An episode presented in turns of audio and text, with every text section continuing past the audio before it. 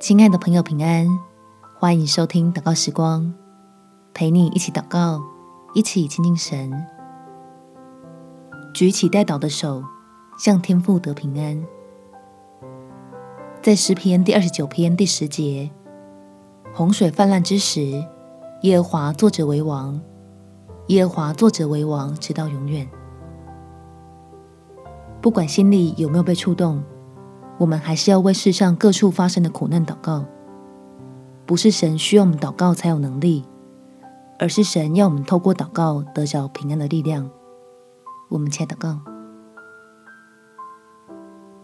天父，求你的灵来感动我，让我能为全地的需要来祷告。因为圣经这样提醒神的百姓，要先为万人、君王。一切在位的恳求，使我可以平安无事的度日。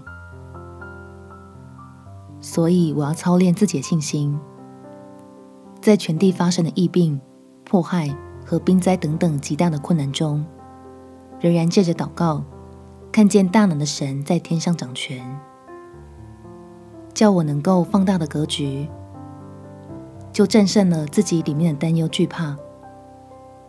将对灾难的疑惑转成对福音的负担，愿意被你使用，发挥恩赐，从我所在之处被你兴起。感谢天父垂听我的祷告，奉主耶稣基督圣名祈求，阿门。祝福你有平安美好的一天。